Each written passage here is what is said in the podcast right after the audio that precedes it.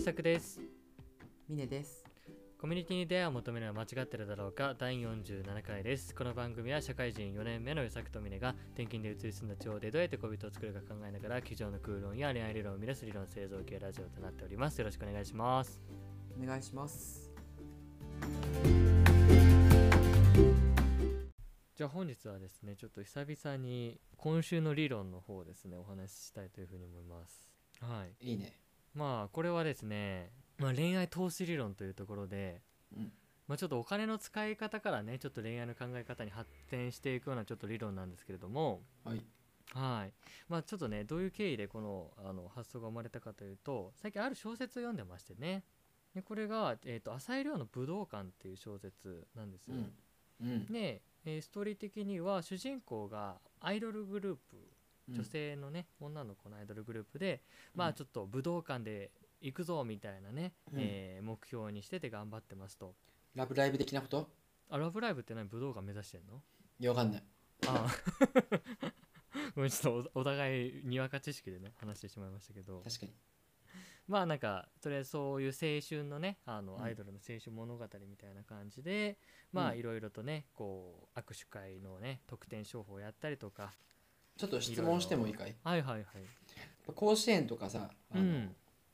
目指すみたいなさ、はいはい感じだと思うね。武道館目指す。うんそうだねアイドル的にはえそこのやっぱ熱量ってさ、同じなんですかその、部活にかける思いって。うん部活でも勝ち負けじゃん。練習とはいかはいはい直結じゃ。うんうそうだねアイドルってさ、なんかもうお金稼ぐとかいろいろあるわけじゃん。うんううなんか見えないところで、その自分たちのそうだね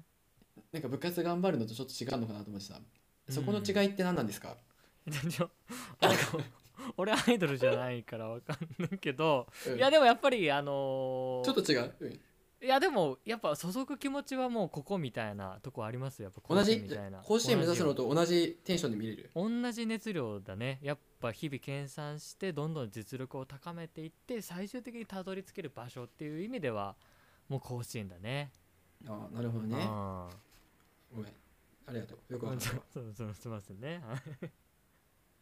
まあえっ、とそれで、ただちょっと SNS とかでもいろいろね炎上があったりだとかねいろいろこう恋愛のスキャンダルの問題とかを乗り越えながらこう登場人物たちがねいろいろ思いを巡らせ成長していくという物語なんですけれどもちょっと止まって待っていいかなあはいはいはいちょっと聞きたいことがもとよ、うん まだあるんですかはういんうんまあ、野球漫画とかでもさうん野球漫画ではうんその、まあ、エースとかさピッチャーとはいはかいいろいろいるけど、4う番とか、んポジションがねうんそうそのポジションがどこだから俺はこう、目立ってないとかいう悩みがないわけようん野球漫画とかサッカー漫画はにいおいてはいはいはいはいえまあこのポジションを目指してたけどなれなかったみたいな挫折はたまに描かれてることあるけどうんうんうん基うん本的になんかポジションでさ「うんいやー俺はこのポジションだから全然」みたいなことがないまあなぜならそこに優劣はないから、うんまあ人気のポジションはあるけど優劣はないから、はははいあの別にそれに対して劣等感みたいなものはさ基本描かれないんだけど、うんうん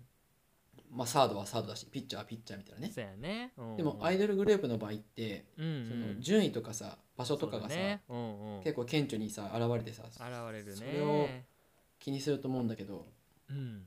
えそれに関してはさやっぱりさ、うどんな感じなのそのスポーツ漫画でいういやレギュラー争いをしてるみたいな感じなのか、それとも、うんうんうんいやセンターに立つっていうのは野球で言ったらいやもう俺がマウンドでピッチャーでみたいなその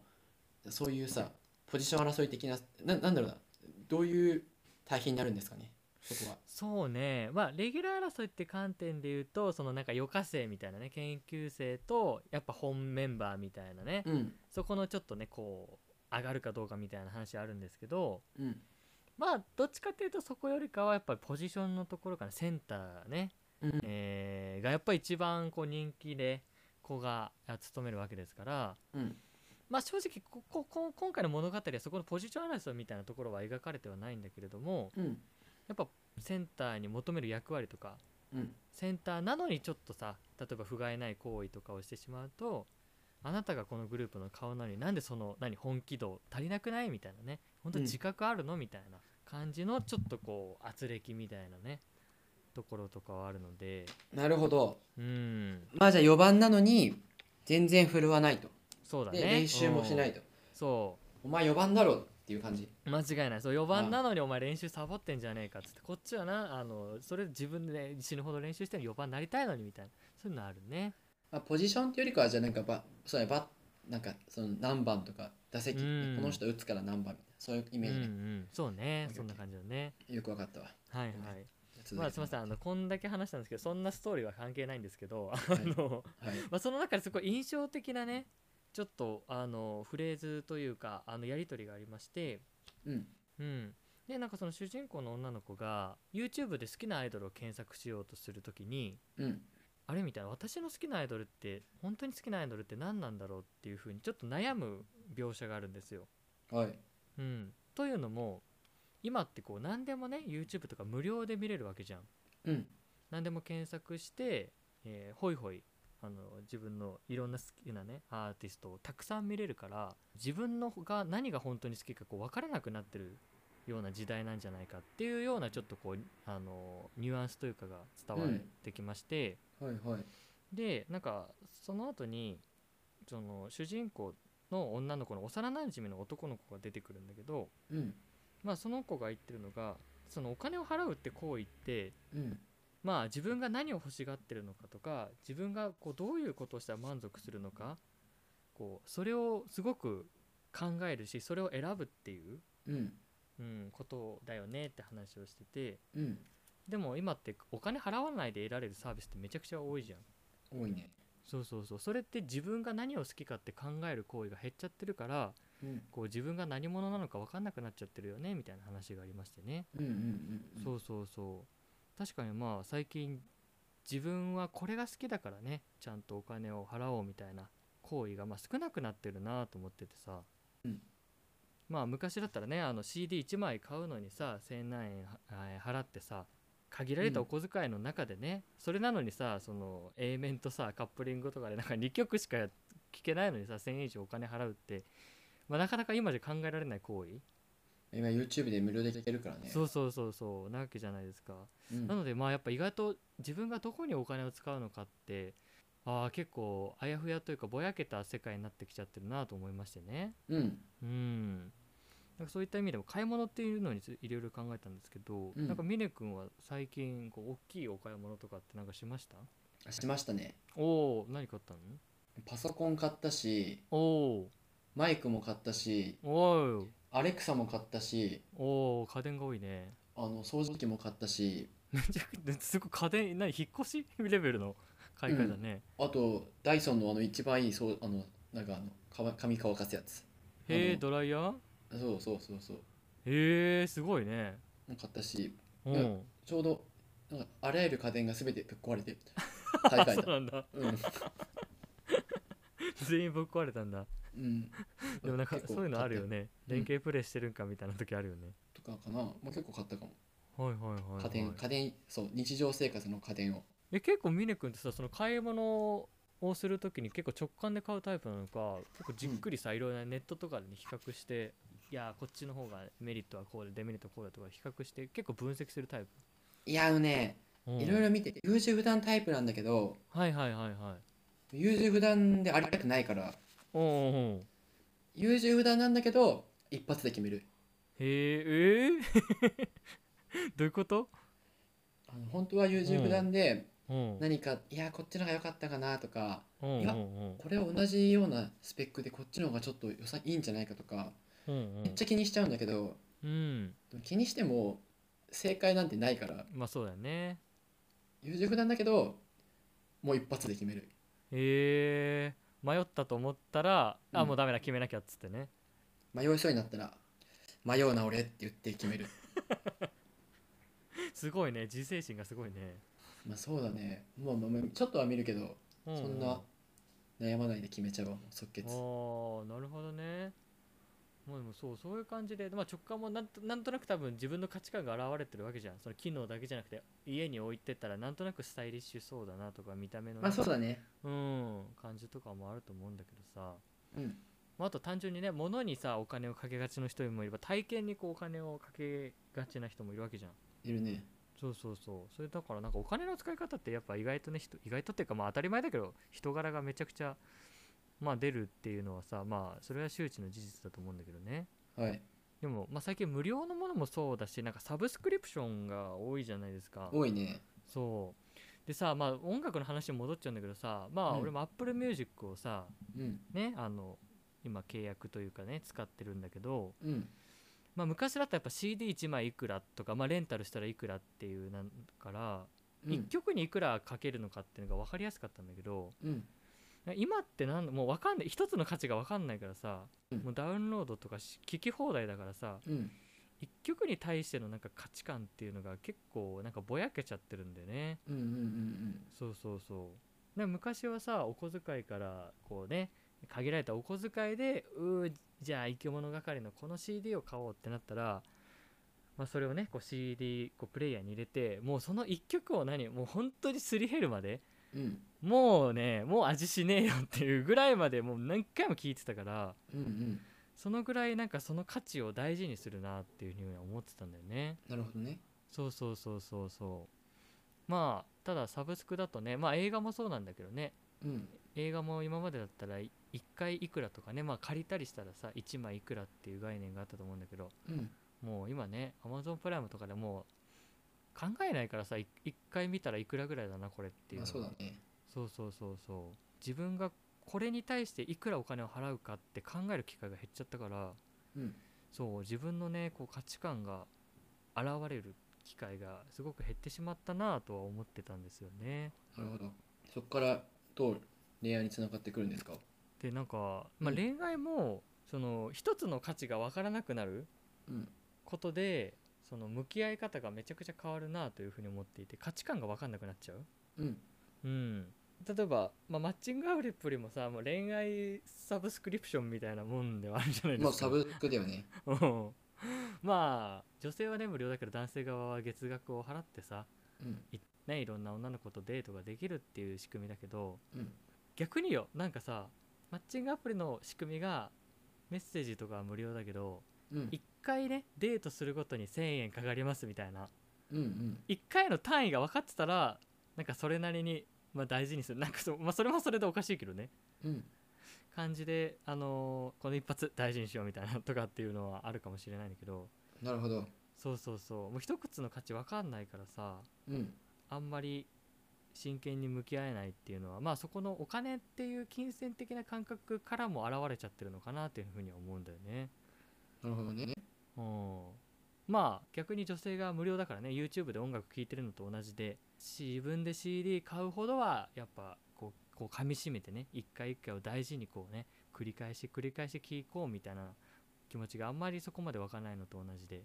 まあ YouTube でもね一回聴いたらねおすすめが出てくるからおじゃあ次こっち聴こうっつってどんどんいろんなの聴いてくと思うんだけどうんうんうん同じ感じでマッチングアプリもおみたいないやこれこの子人ダメだったから次のこの人でいいやみたいな感じになってしまうのかなと思いましたねなるほどねでもそれだったらさうんそもそもマッチングアプリってさうん出会うことにお金払ってるわけじゃんうんうんでも前はさ出会いにお金かかんなかったわけじゃんでうんうんもお金払ってるじゃんうんうんこれについてはさまあなんかちょっと違うけどさうんうんでもお金は今まで払ってなかったものにお金を払ってるっていう見方もできるわけじゃないですかはいはいはいはいでお金を払うっていう行為がさそその人のさ、価値観とかをさこう一つのなんか軸というか考え方にを顕著にするっていうことであればさはいはいはい出会いにお金を払ってるわけじゃん今まで払ってなかったのに、そうだねそれに関してはどうお考えなんですか まああの非常に鋭い質問ですねうん確かにあのこのお金っていう価値観だけで見るとそうなんですよこの理論は実は説明ができなくてですねはいまあ、ただこの後はちょっとあの YouTube のねあの世良聡さんが言ってた内容になっちゃうんだけど、いやでもなんか悔しいわ俺の質問がうんいい塩梅で、いやそこからこれが話が続くんですみたいななんか めちゃくちゃやられた わ、そうまさにいい質問ですねってやつだよ、うん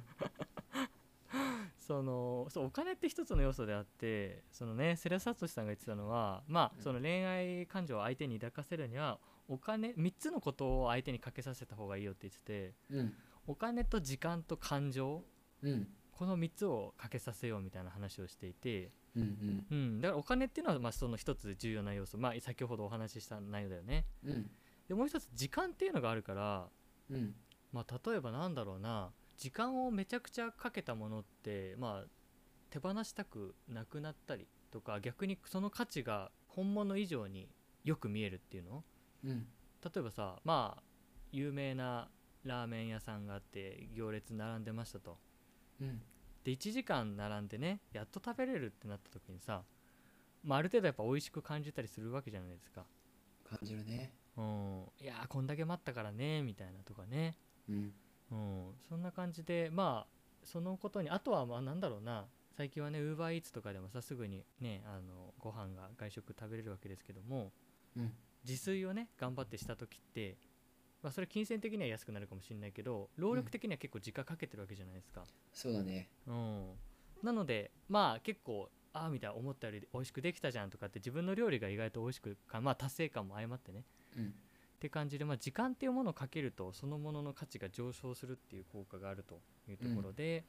まあ確かにマッチングアプリとあのコミュニティの恋愛で言うとうん金銭的にはまあもはやねマッチングアプリの方が投資してるかもしれないんだけどうん彼氏彼女がいない人と、まあ、デートにこぎつけるまでっていうのは、うんまあ本来めちゃくちゃ時間を要するじゃん。まあ要するねうん、コミュニティで知り合って、まあ、自己紹介して仲良くなって、ねえ、だんだん仲良くなってやっと、ねえ、相手に恋人がいないことが分かりそこからねいろんなちょっとねこうアプローチを重ねてやっとデートにたどり着くっていう、まあ、時間の経過がまあ全く省かれちゃってるから、うんうんまあストーリー理論とね似たような感じだとは思うんだけどっていうところでねその金銭的じゃなくて時間的な要素も関わってくるよっていうところかな。なるほどうん、理解できたわまあその最後の感情っていうのは単純にね相手のことを考えてる時間が長ければ長いほどうん相手に対してより手放したくないと思ってしまうというかね、うんうん、なんか依存も全く同じ状況って言ってたんだけどうーん確かにいろいろ相手の悪いとこが見えてきたけどもうねなんか3年も付き合っててこの人を手放したらどうするどうしようみたいなねもなるほうど現れないかもしれないみたいなところでね、ううんんうん感じで、えーまあ、なかなかその人本来の価値以上にが出てしまうというところでねなるほどねうーん、まあ、その3つを投資させるっていうことが重要なんていうことだね。なるほど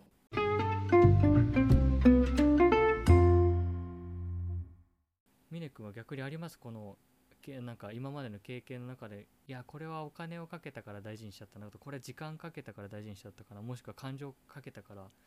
大事にしちゃったなっていうまあ恋愛か恋愛じゃなくてもあでもあるなうんそれこそ、あの同じ会社のさ同期のさ女の子とさ一回あ付き合ってしあまっはたいことはいがあはっいたけどさ、はい しまったじゃないよ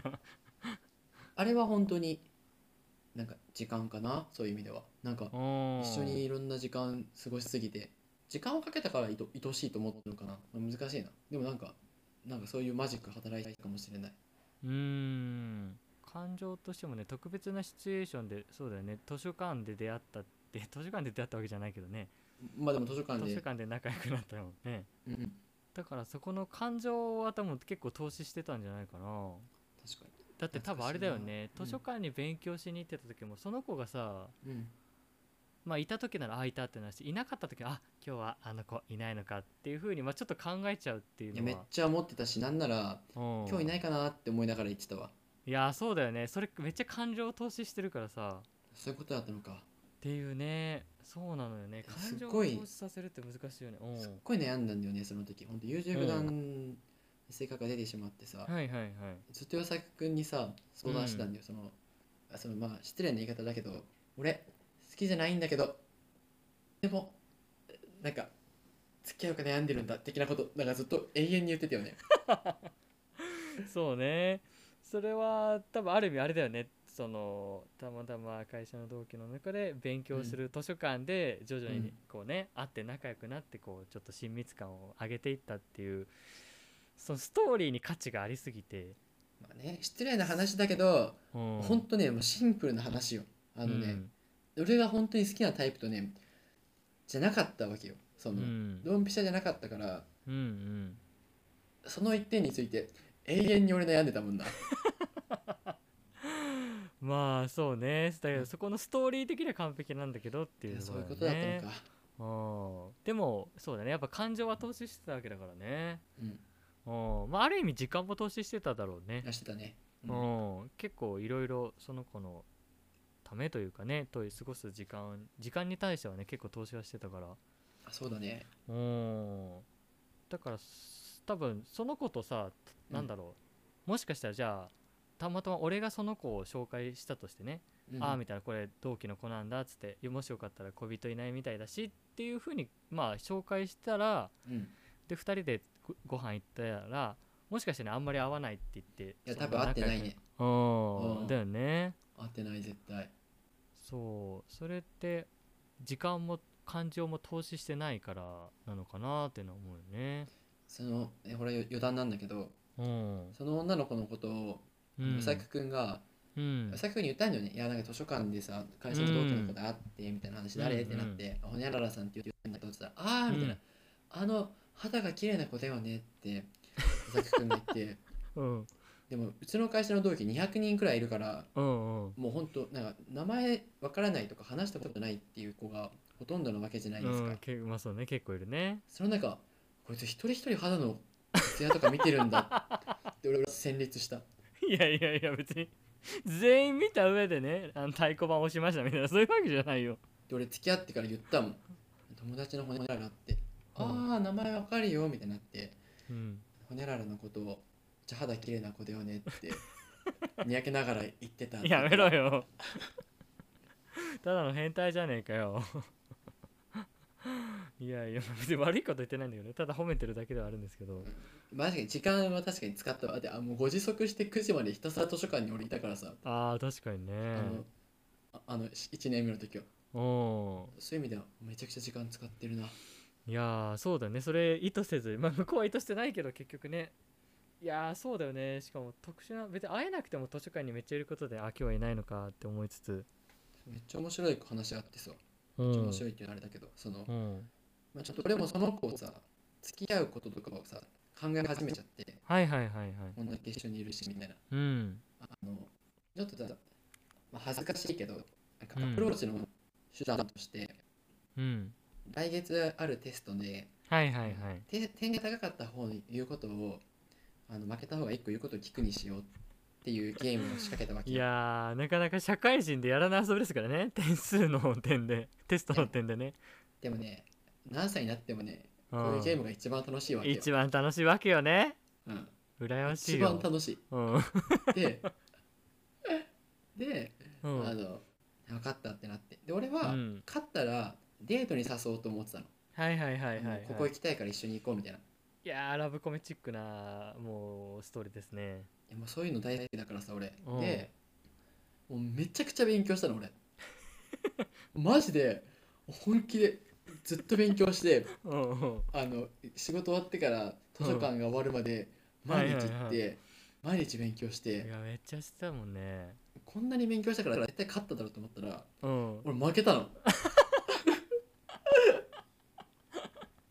向こうも同じ気持ちだったかもしれいないやでもでももね俺悪くないよほん全部で、ね、96とかねそんくらい取ってたから、はいはいはい、はい、向こうがえどんだけ勉強したのっていうくらい勉強いしてきたわけよやーそうねあまあ確かにちょっと説明忘れちゃったけどそう会社のね商店の受けなきゃいけないテストがありましたねうん、あー同じテスト受けてたんだよねそうだから、うんめちゃくちゃ俺とデートしたかった んだなこいつって俺は思った俺でも結局それで、まあ、向こうの女の子が天使で勝ったわけじゃないですかうんえそれで女の子なんて言ったんだっけなんかなんて言ったかわかんないけどうんでも俺ももうなんかかかこつけてうん「いや」みたいな「テストの点負けると思わなかった」みたいな「俺めちゃくちゃ勉強したんだよね」みたいなうんうんうんほんともうなんか二浪してる受験生くらい必死に勉強したっていう言ったの覚えてる うんでうんでそうで勝ってテイと一緒にあの誘おうと思ってたんだよねってもおはー言行っったんだねはいはいはたいまあ負けたけどみたいなうん一緒に行かないって言言ったおーいやーいいね甘酸っぱいですねいや本当今度の試合で俺がゴール決めたら付き合ってくれないかみたいなそういう感じのね王道定番ストーリーですね確かに確かにそれに関してはめちゃくちゃあの そこに対しても、ね、テスト自体にねじ時間をかけてたしね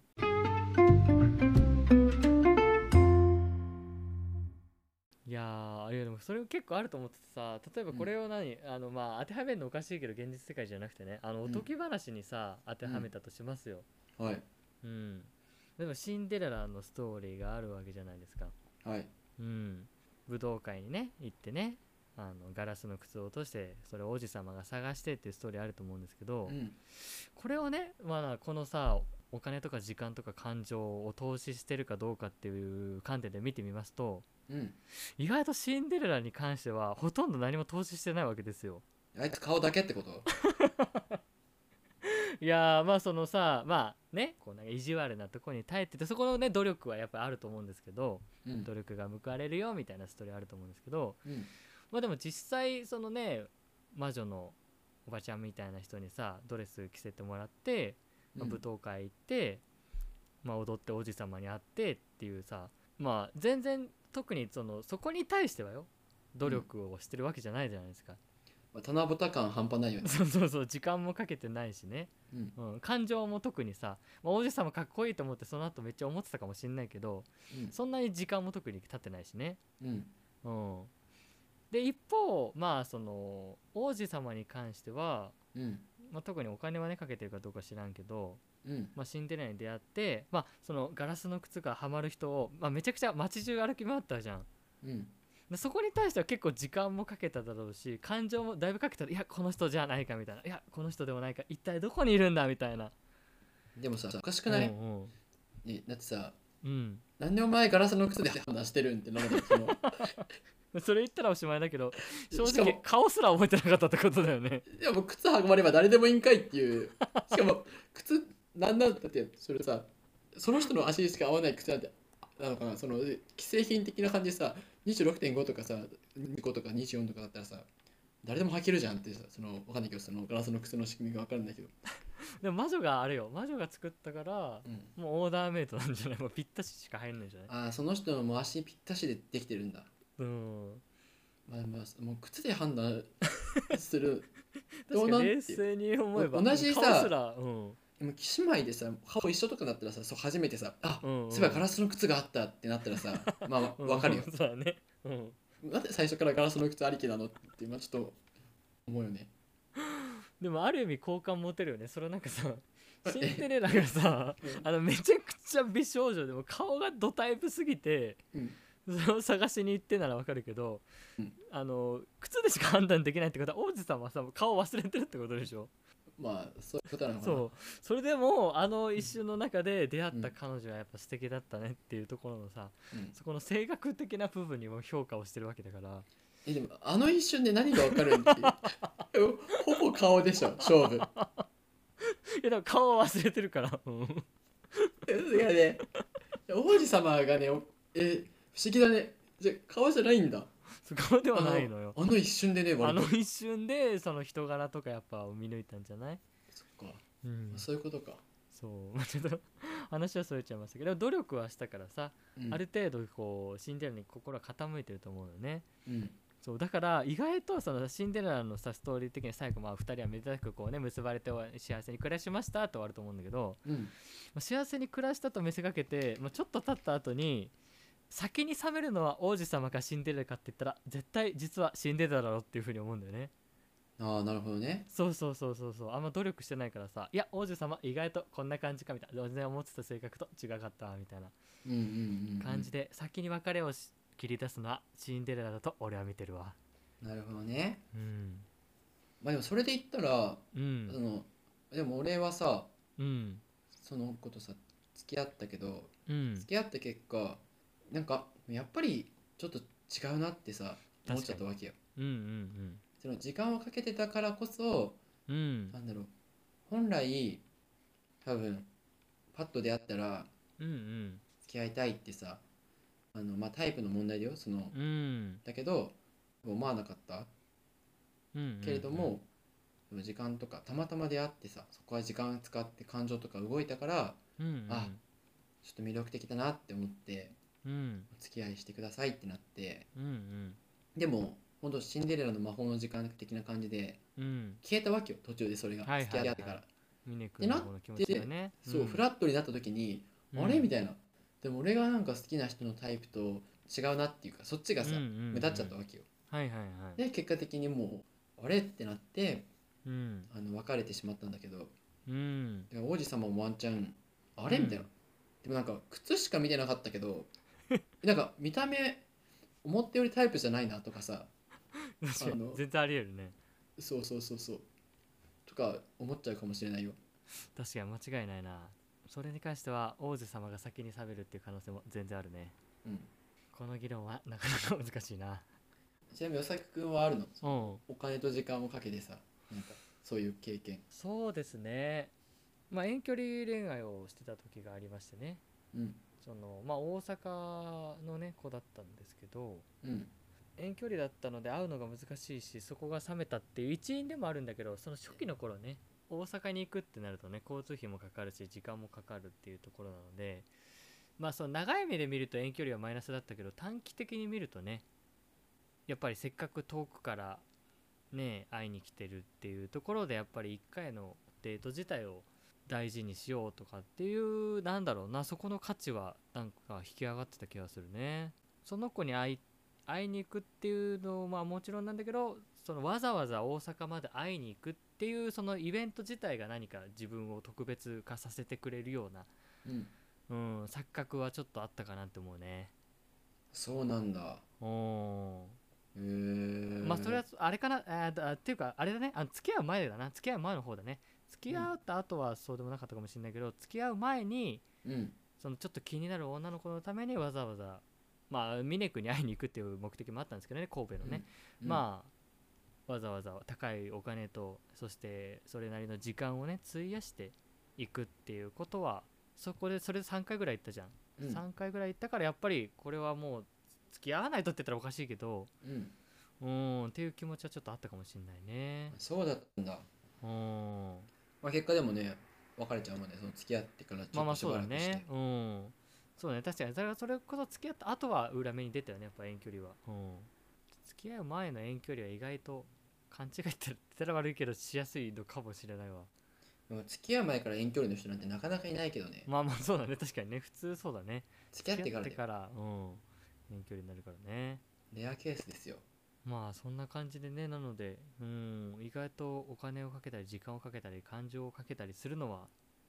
まあ恋愛においては結構重要なんだなっていうふうに思うというところですねこれはつまりうんかけさせろっていうことなんです、でもかけた方が好きになれるよっていう話まあでも理想現実的には多分かけさせろっていうところになっちゃうんだろうねで好きな人に対してかけさせるってことね、うんそしたら両思いになれますよっていう難こしといけどそうだねまあちょっと小手先のテクニック論的な感じになっちゃうのでうんそまあちょっと小見町的にはねそっちよりかはでも自分が多分結構時間かかったりだとかね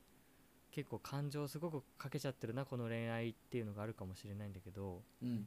うんそれは逆にまあ恋愛をより育む上で重要な要素だからそれをなんか大事にしていいのかなっていうふうには思いますけどねなるほどね、じゃあまあ会費が高いコミュニティに入ってうんいっぱい行ってうんあの時間使ってその遊んでうんうんうんでそこでまあ苦しいこととか楽しいこととか、まあ、サークうルとか、ねん経験してうんそしたら全部得られるってこといやーそうだねいやなんかそっちの方がいい気がするなやっぱりうん恋愛もね今多分ファーストフード化してるじゃないですけど、うんマッチングアプリで、まあ、逆にその出会う出会うというかデートに行くまではすごくもう加速さ加速化してるわけじゃないですかうんうんこれあえてねゆっくりじゃないですけどそのサークルとかでね社会人コミュニティでじっくりお金と時間と感情をかけるっていうのはやっぱり一つありなんじゃないのかなというところですねてかもう大学生の時のサークルを思い出すと高い会費払って、うん、そこでいっぱいいろいろ行って時間使って、うん、その中で楽しい思い出とか辛い思い出とか感情を作るなんか大学時代の俺らの入ってたサークルの話だなや間違いないわ本当そうだね全てさすをかけ投資してたよねうんお金も時間も感情も投資してたわでもみんなな言うもんねおあの卒業するタイミングで「いやーこのサークルに入ってよかった」ってそうだそういねうことかもしれないねまあだからそうだね確かに恋愛の話以外から入ったけどまさにお金と時間と感情を投資するものは総じてね多分人生にとって残りやすいんだろうね心にまあ宗教とかももうそのそういうことだねじゃあうわー全部そうだよ全部注いでるようん確かにそうだねで俺らのラジオはうん時間とさうん取っちゃうじゃん聞いてくれる人のそうだね時間をそうだね投資してもらってるね感情はさうん感情は投資してるうーんまあ人によっては場合によってはすごく共感してああとか思ったりねまあお便りくれる人とかはやっぱお便り書いてる間感情は揺れ動いてるからまあそれである程度投資してくれるんじゃないかなお金はお金取ってないからおお金取る来年から有料化します有料化しますっつってね いやーでもまあ確かに実際金払ったもんってねちゃんと見たり聞いたりするよねマジで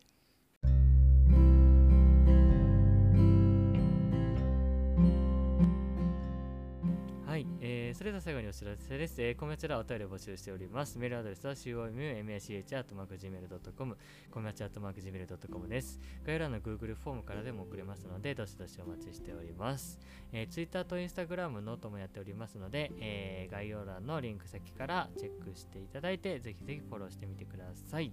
ということで、今週も聞いてくださってありがとうございました。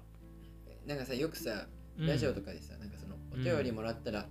なんとかがほねららしますみたいななんかそういうやつあるじゃんそういうなんかくだりはいはいはい。そんな感じでさうん。もしお便りあったらさ、うん。よさきくん次の放送でほねららしますっていうなんか宣言を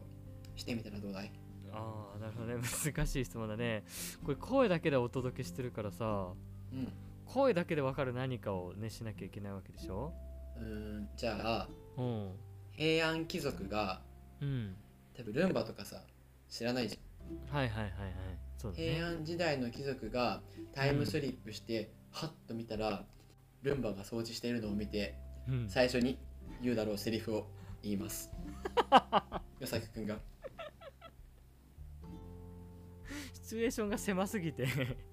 多分さびっくりすると思うのそれまあびっくりするわね何これみたいになると思うね驚愕みたいなっうんていう感じでうん